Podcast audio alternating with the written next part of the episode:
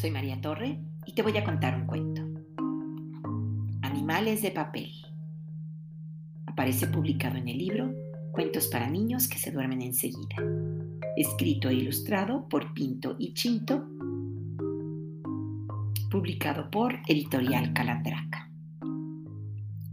El campeonato de papiroflexia dio comienzo sobre las 7 de la tarde. El primer concursante agarró una hoja de papel y empezó a doblarla por aquí, a doblarla por allá, a hacerle otro doblez y otro y otro y otro. Y ante los miembros del jurado apareció un dinosaurio precioso y lleno de detalles. Incluso se le podían ver los afilados dientes. Y así, un concursante tras otro iban elaborando figuras de gran mérito. El último concursante era un señor mayor, de pelo blanco, bigote blanco y unas gafas blancas en la punta de la nariz. Agarró una hoja de papel y empezó a doblarla por aquí, a doblarla por allá, a hacerle otro doblez y otro doblez y otro y otro.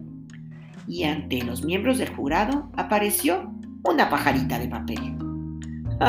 Los miembros del jurado se rieron de él por haber hecho en un campeonato de papiroflexia algo tan simple como una pajarita de papel.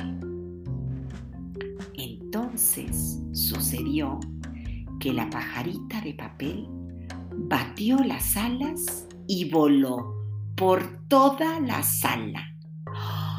Los miembros del jurado aún tenían la boca abierta cuando le dieron el primer premio al señor mayor, de pelo blanco, bigote blanco y unas gafas blancas en la punta de la nariz.